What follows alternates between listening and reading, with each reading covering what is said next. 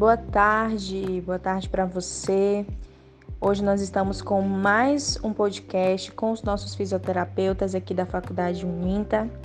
E hoje a gente vai estar com um grupo de fisioterapeutas falando sobre a intervenção fisioterapêutica em cirurgias plásticas faciais, algo que está é, se tornando bastante recorrente é, atualmente né, no nosso, nosso dia a dia. Temos pessoas que elas aderem a essas cirurgias plásticas faciais, seja por estética ou por necessidade mesmo, por conta da saúde, mas estão se tornando cada vez mais recorrentes. A gente vai estar abordando as cirurgias de rinoplastia, blefaroplastia, ritidoplastia e a atuação desses fisioterapeutas no pré e no pós-operatório, é, indicando o porquê que precisa desse cuidado, quais são os recursos que são aplicados.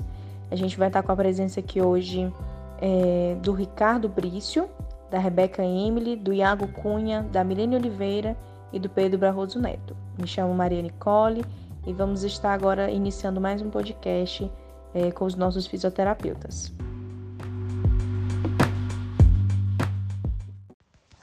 Oi, meu nome é Milene, eu faço fisioterapia e hoje eu vou falar um pouco sobre a rinoplastia. Bom, a rinoplastia é uma cirurgia né, de pequeno porte, onde ela remodela a estrutura nasal. Tanto ela pode ser óssea, quanto pode ser da parte cartilaginosa.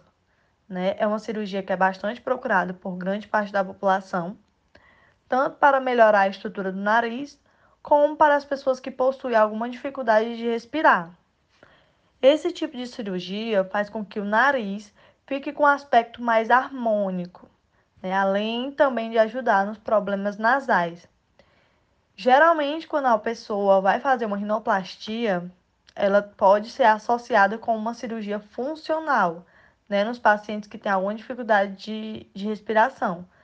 Então, sendo ligada à correção do desvio de septo, como também a hipertrofia de corneto. Então, ou seja, a rinoplastia ela busca é, corrigir defeitos nasais estéticos, né, ou funcionais. É, bom, ao mesmo tempo, né, também deve manter ou melhorar a integridade das funções nasais. Então, ela pode melhorar tanto a respiração, como a filtração, umidificação e também o aquecimento do ar inalado. Isso também, além de é, preservar o olfato e a ressonância da voz. Então, pela falta de proporção e assimetria facial, né, a rinoplastia é, se torna uma das cirurgias mais procuradas pela população. Então, de maneira geral, é, esse procedimento ele é capaz de alterar a largura do dorso, esculpir o perfil do nariz, diminuir narinas muito grandes, corrigir assimetrias e desvios, melhorar a ponta nasal, né, seja ela caída ou muito arrebitada, e etc. Bom, é, a procura desse tipo de cirurgia tanto é para homens como para mulheres, né? A indicação é que ela possa ser realizada a partir dos 15 anos de idade, né? E quando a pessoa já tem 60 anos de idade, resolve optar por uma rinoplastia, ou por estética, ou por um problema que surgiu, é, é necessário que tenha toda uma avaliação criteriosa, né?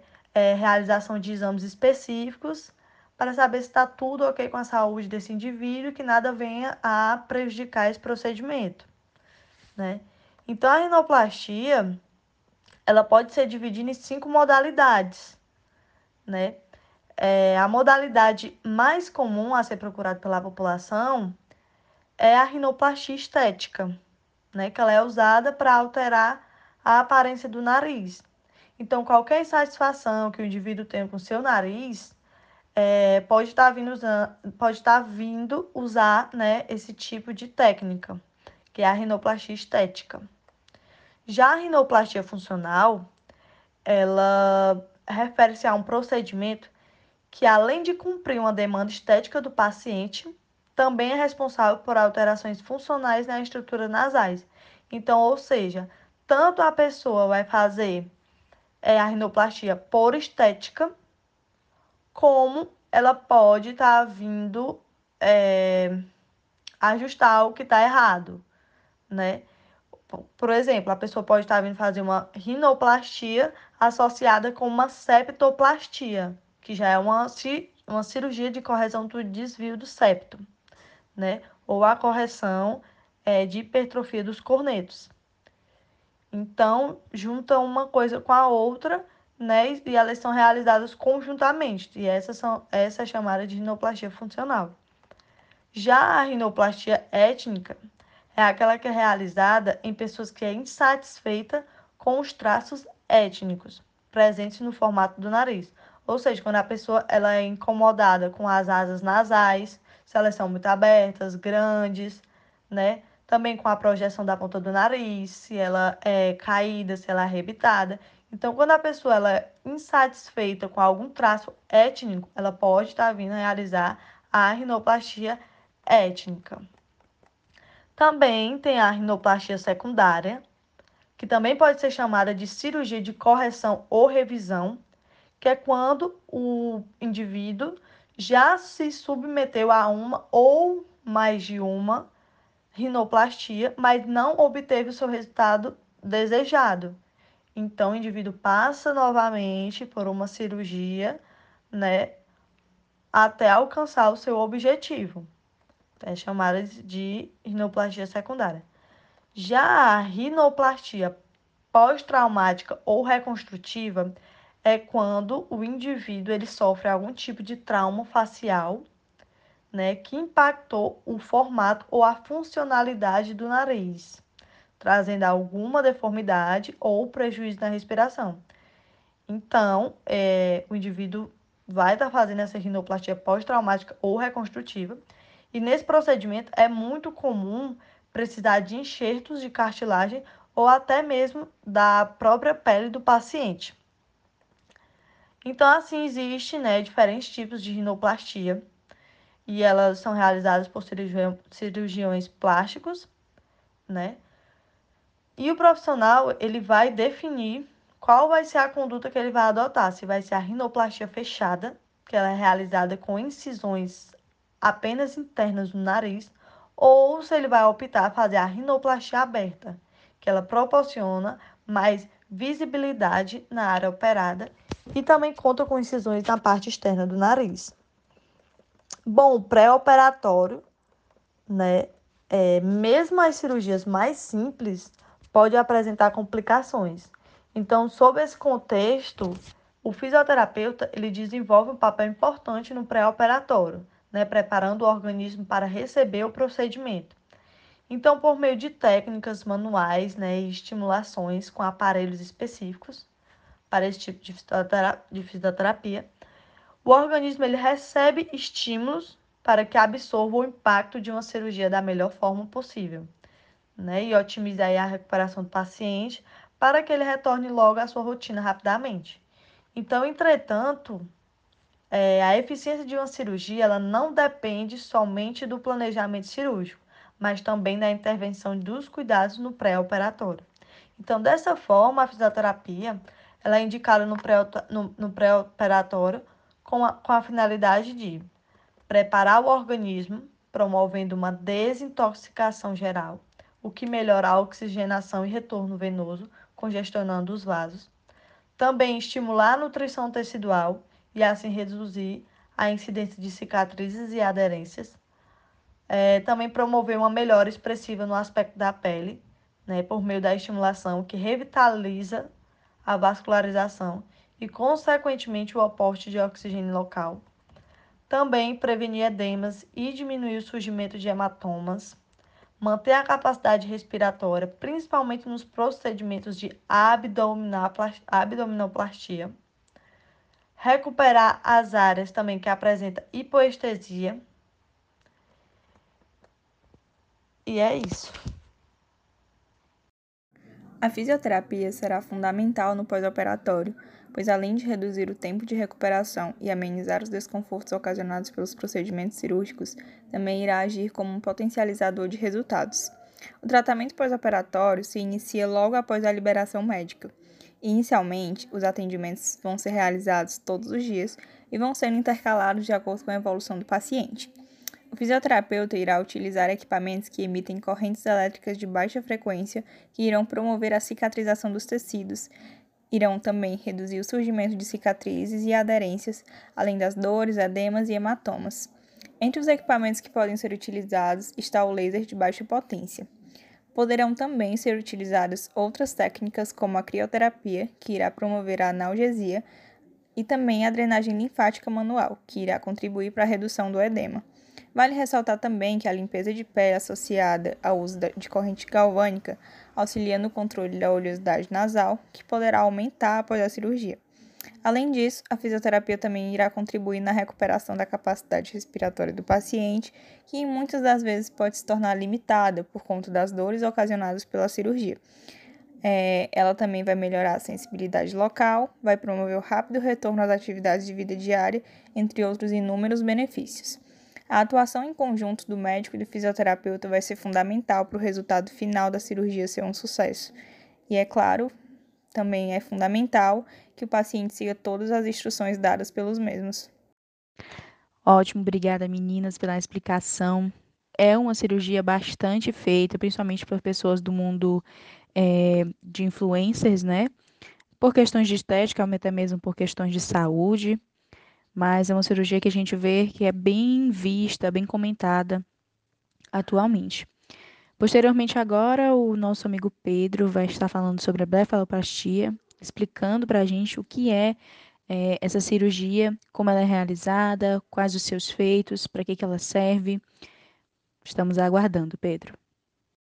Bom, a blefaroplastia é uma cirurgia plástica que consiste na retirada do excesso de pele das pálpebras, além de posicionar as pálpebras, as pálpebras corretamente, diminuindo a aparência cansada e envelhecida. Além disso, também pode ser realizada a retirada do excesso de gordura nas pálpebras inferiores. É uma cirurgia que pode ser feita tanto nas pálpebras superiores quanto inferiores, ou em ambas ao mesmo tempo. Em alguns casos, pode ser aplicado botox juntamente com a cirurgia para melhorar o resultado estético ou realizar um lifting facial, tornando o rosto mais jovem e bonito. É, a cirurgia ela demora de 40 minutos a uma hora geralmente não sendo necessário internação, e os resultados podem ser vistos com 15 dias depois da cirurgia. Porém, o resultado definitivo só pode ser percebido após três meses da conclusão da cirurgia. Quanto ao tratamento pré-operatório, na semana da cirurgia, indicamos a limpeza de pele com o objetivo de impedir infecção por comendões ou pústulas que estiverem ao redor, promovendo uma hidratação da pele. Além disso, Pode-se também iniciar um laser infravermelho para estimular o sistema linfático e ativar o sistema imunológico. Com o laser azul, uma semana antes da cirurgia, podemos promover uma hidratação profunda da pele. Já para um tratamento pós-operatório, é indicada a drenagem linfática para reduzir o edema, que é um dos principais sintomas pós-operatórios, uma das principais queixas, e a equimose, as equimoses, que podem ocorrer também após a cirurgia. O importante é não mexer na região dos pontos, e sim drenar ao redor da cirurgia e pescoço, podendo ainda utilizar uma crioterapia com o objetivo de analgesia e diminuição das equimoses. E no pós-operatório, após a cirurgia, é, existem fases, né? Após esse, nesse pós-operatório, existe a fase inflamatória, a fase proliferativa e a fase de remodelação. E na fase inflamatória, o atendimento desse fisioterapeuta ele precisa ser diário, utilizando bastante da drenagem linfática manual para estar reduzindo o edema e também para estar é, reduzindo as equimoses que podem estar se apresentando posteriormente a essa cirurgia. É aquela apresentação de roxidão na pele, né? Então, é utilizada essa drenagem linfática manual, compressas frias domiciliares, indicar esse paciente a estar tá fazendo essas compressas em casa. E a orientação sobre a postura desse paciente ao dormir, é, para não estar machucando, lesionando é, essa, essa pele que ela está nessa fase inflamatória.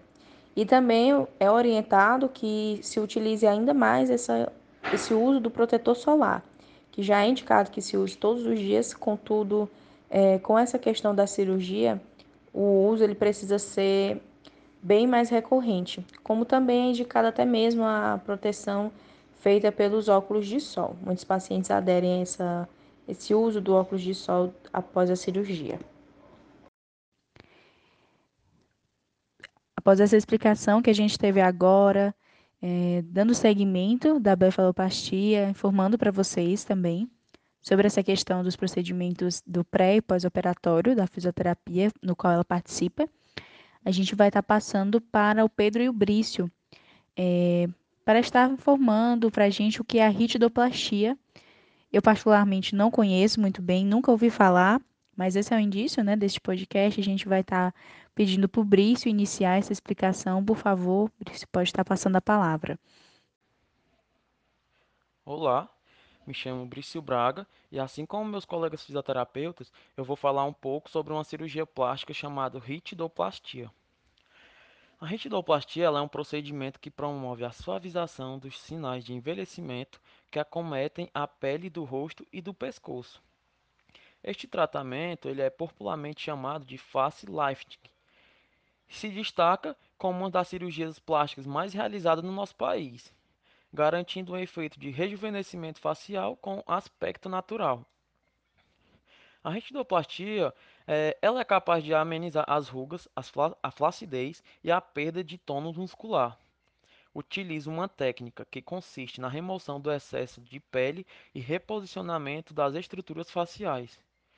Como resultado, o rosto do paciente adquire uma aparência mais jovem e descansada, sem que a pele fique muito esticada ou exibindo uma cicatriz chamativa.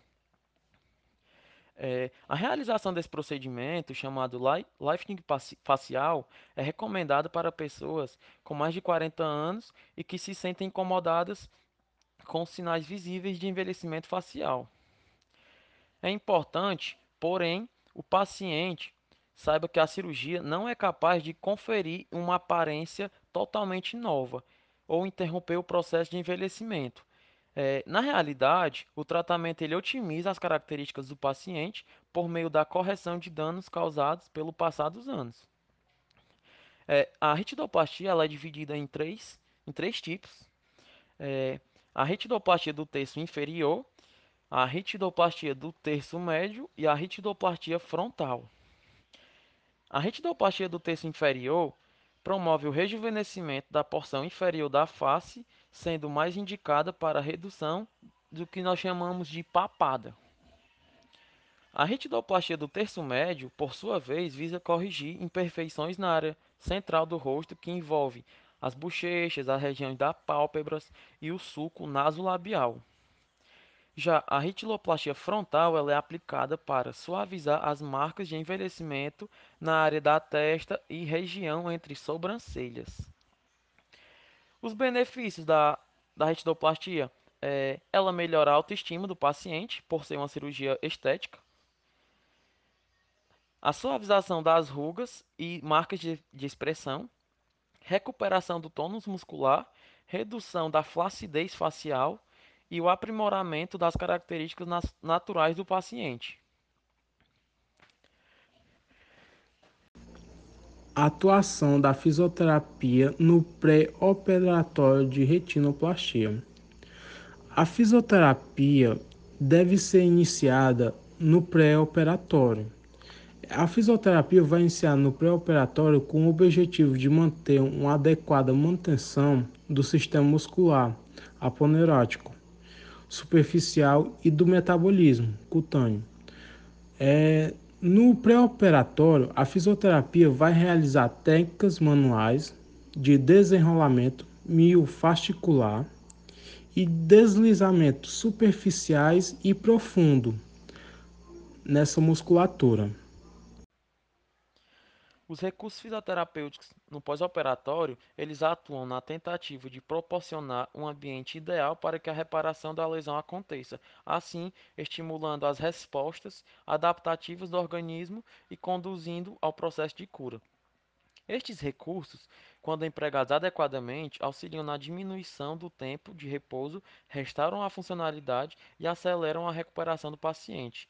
A fisioterapia também atuará prevenindo a formação das aderências por ser o principal fator agravante no pós-operatório, pois essas aderências ela impedem o fluxo normal de sangue e linfa, aumentando ainda mais o quadro edemacioso e assim retardando a recuperação do paciente. O tratamento fisioterapêutico no pós-operatório ele é amplamente variável e depende das características apresentadas durante a avaliação. Análise do trofismo cutâneo e muscular, análise do edema, da cicatriz, da dor e sensibilidade e também o tempo do pós-operatório, ou seja, ela é muito variável de paciente para paciente. Algumas técnicas a serem utilizadas é, no pós-operatório para que, que, que ajude o paciente a se recuperar mais rápido é a drenagem linfática manual da face. O objetivo da drenagem é direcionar e aumentar o fluxo linfático, promovendo assim uma remoção mais rápida do, do excesso de líquido intersticial, causando a desintoxicação do tecido intersticial com consequente melhoria da oxigenação e da nutrição celular, além do aumento da circulação sanguínea venosa em direção à centrípeta. Outra, outro recurso é a alta frequência. Alta frequência é um aparelho que, que transforma a energia elétrica em ondas de alta intensidade. Essas ondas elas causam um efeito térmico, gerando calor, dilatando os vasos locais, aumentando o fluxo sanguíneo, o metabolismo e a oxigenação celular. Outro recurso é a laser terapia. A laser terapia de baixa intensidade consiste na aplicação terapêutica de lasers e diodos superluminosos monocromáticos com potência relativamente baixa para o tratamento de do doenças e lesões. Atua como anti-inflamatório e analgésico que, somados ao poder bioestimulante, diminui o desconforto logo após a primeira aplicação e aceleram a reparação, além de proporcionar estímulo de nível aos fibroblastos com formação de fibras colágenas mais ordenadas, verificando-se clinicamente aceleração na cicatrização e logo após a primeira aplicação o paciente já relata alívio da dor. Isso na maioria dos casos.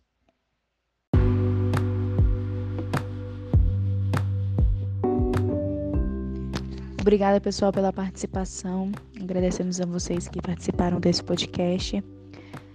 Então, essa foi um pouco mais sobre a questão da participação da fisioterapia dermatofuncional nas cirurgias plásticas. Muito obrigada, tenha uma boa tarde.